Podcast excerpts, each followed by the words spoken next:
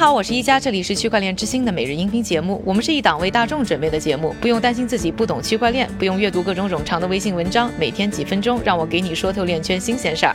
今天是二零一九年的三月二十八日，星期四，大家早上好。今天呢，我们来关注一个呢入场了数字货币的科技巨头的相关动态。日本电商公司乐天呢，刚刚宣布了已经获得日本政府的批准，其名下的乐天钱包交易所呢，已经注册成为日本支付服务法案规。定的数字货币兑换服务提供商之一，日本呢金融厅本周呢也官方宣布了这个消息。乐天钱包呢是乐天的全资子公司，前身呢是叫做 Everyone's Bitcoin 的数字交易平台。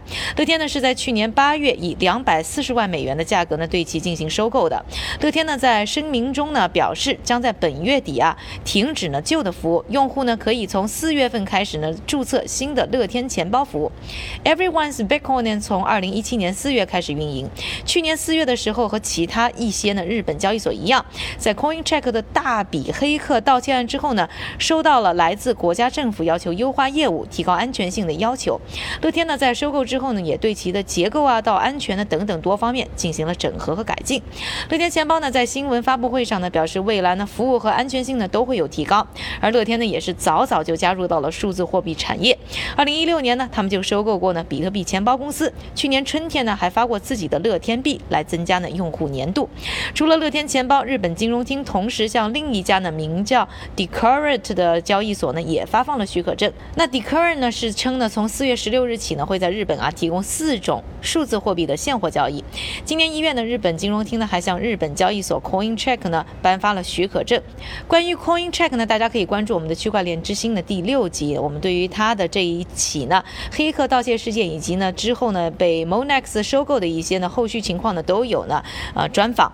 去年早些时候呢，CoinCheck 呢是遭受了五点三亿美元的黑客攻击。根据啊日本金融厅的公布，在现在为止呢，日本拿到牌照的数字货币交易所的数量已经增加到了十九个。说完了关于乐天进场数字货币交易所的消息之后呢，下面的时间还是交给我们的韭菜哥，他为大家准备了一组呢链圈的最新快讯。好的，一家，我们下面先来看一组企业方面的消息。第一则内容：区块链广告联盟 at Ledger 已经与美国领先的巧克力生产公司好时正式签约。除了广告之外呢，好时还将区块链技术应用到了巧克力工厂的运营当中。第二则消息：YouTube 日前误登了一则关于比特币钱包 Electrum 的恶意广告。日前，母公司谷歌已经对这则广告采取了适当的行动。另外一则消息，投资公司 Cabbage Tech 的创始人 Richard P. Donahue 日前被纽约东区的联邦检察官指控九项电信欺诈罪名，涉嫌诈骗数字货币投资者。我们再来看一则交易所方面的消息，全球最大的数字货币交易所 Binance 宣布，已经与风险管理公司 Identity Mind 合作，联手解决 Binance 全球业务的数据安全和合规措施问题。最后，我们来看一则信息安全方面的消息。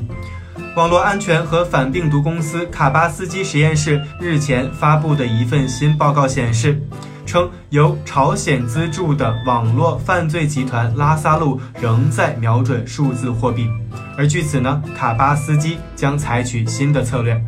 感谢韭菜哥的分享，也感谢各位的收听，我是一加区块链之星，还原区块链最真的样子。我们明天再见。